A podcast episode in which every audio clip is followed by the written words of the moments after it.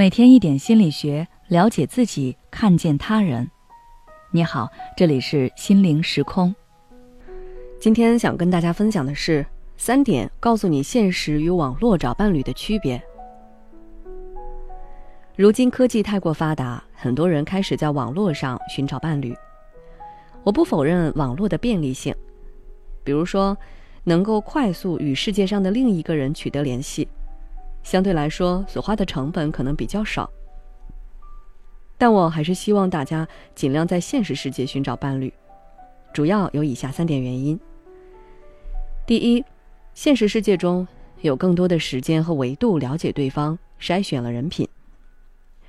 不论你是学生还是职场人士，你现实生活中接触到的人，大多数是可以朝夕相处的人。学生接触最多的人是老师、同学。职场人士接触最多的是同事，你几乎每天都与这些人接触，朝夕相处中，自然而然可以知道对方的人品、性格等等信息。这些信息对于寻找伴侣来说至关重要。反观网络交友，你可以一秒钟建立联系，隔着屏幕只能够通过文字信息或者语音来推测对方的为人，相处时间短不说。不管是文字还是语言，是可以欺骗的。不通过实际相处，是没有办法看清一个人的。生活中经常出现网恋或者通过网络认识的伴侣很快就分手的情况，很可能就是因为接触的时间不够，对对方了解少，导致后来发现双方各种不合适，惨淡分手。更严重的是，可能会遇到坏人骗钱骗色。第二，现实世界遇到的人更可能同频，筛选了背景。上面说到，我们现实中认识的人，大多数是可以遇到且能常常接触的，比如同学、同事等等。一般来说，这些人与我们是高度同频的，表现在节奏同频、经济同频等等。节奏同频就是说生活的节奏差不多，比如都是同学。上课、下课、学习的时间类似，同事、社畜，工作日上班，周末休息，这就容易找到共同时间，比较有利于相处。经济同频是说大家的经济条件相差不离谱，能够有差不多的金钱观、消费观。如果阶层相差太大，两个人的观念会很不一样。不过大多数情况下，我们不用担心遇到的人会和我们相差很大。因为在经济同频的情况下，两个人在现实生活中才能大概率遇到和认识。比如，作为普通人，我们不太可能在健身房随随便便就遇到一个富二代，只有去豪华型健身房，可能才会不一样。但是网络世界不一样，你不知道屏幕对面的人究竟是什么身份背景，你们的节奏和经济能同频吗？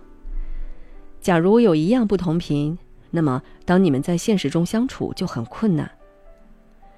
大学生和社畜交往就很考验心态，体制内和旅行家交往也很难说有没有隔阂。那些富二代跟普通人交往常常走不到最后，家境优良的富贵女与穷小子可能走得很艰难。第三，现实世界中的人要在一起会考虑更多。对感情也更理性。基于上面提到的两点，我们考量了对方的人品背景之后，就会开始确定自己的内心感受，与对方相处是否舒服自然，是否真的有心动的感觉。假如在一起，是否可能有结果等等。如果在思考周全以后选择了在一起，两个人的关系通常更容易长久。反观网络世界的感情，很多人只因为一时的上头，觉得对方某一方面很合自己的心意，就草率的决定在一起，到最后才追悔莫及，这就是考虑不周、不够理性的表现。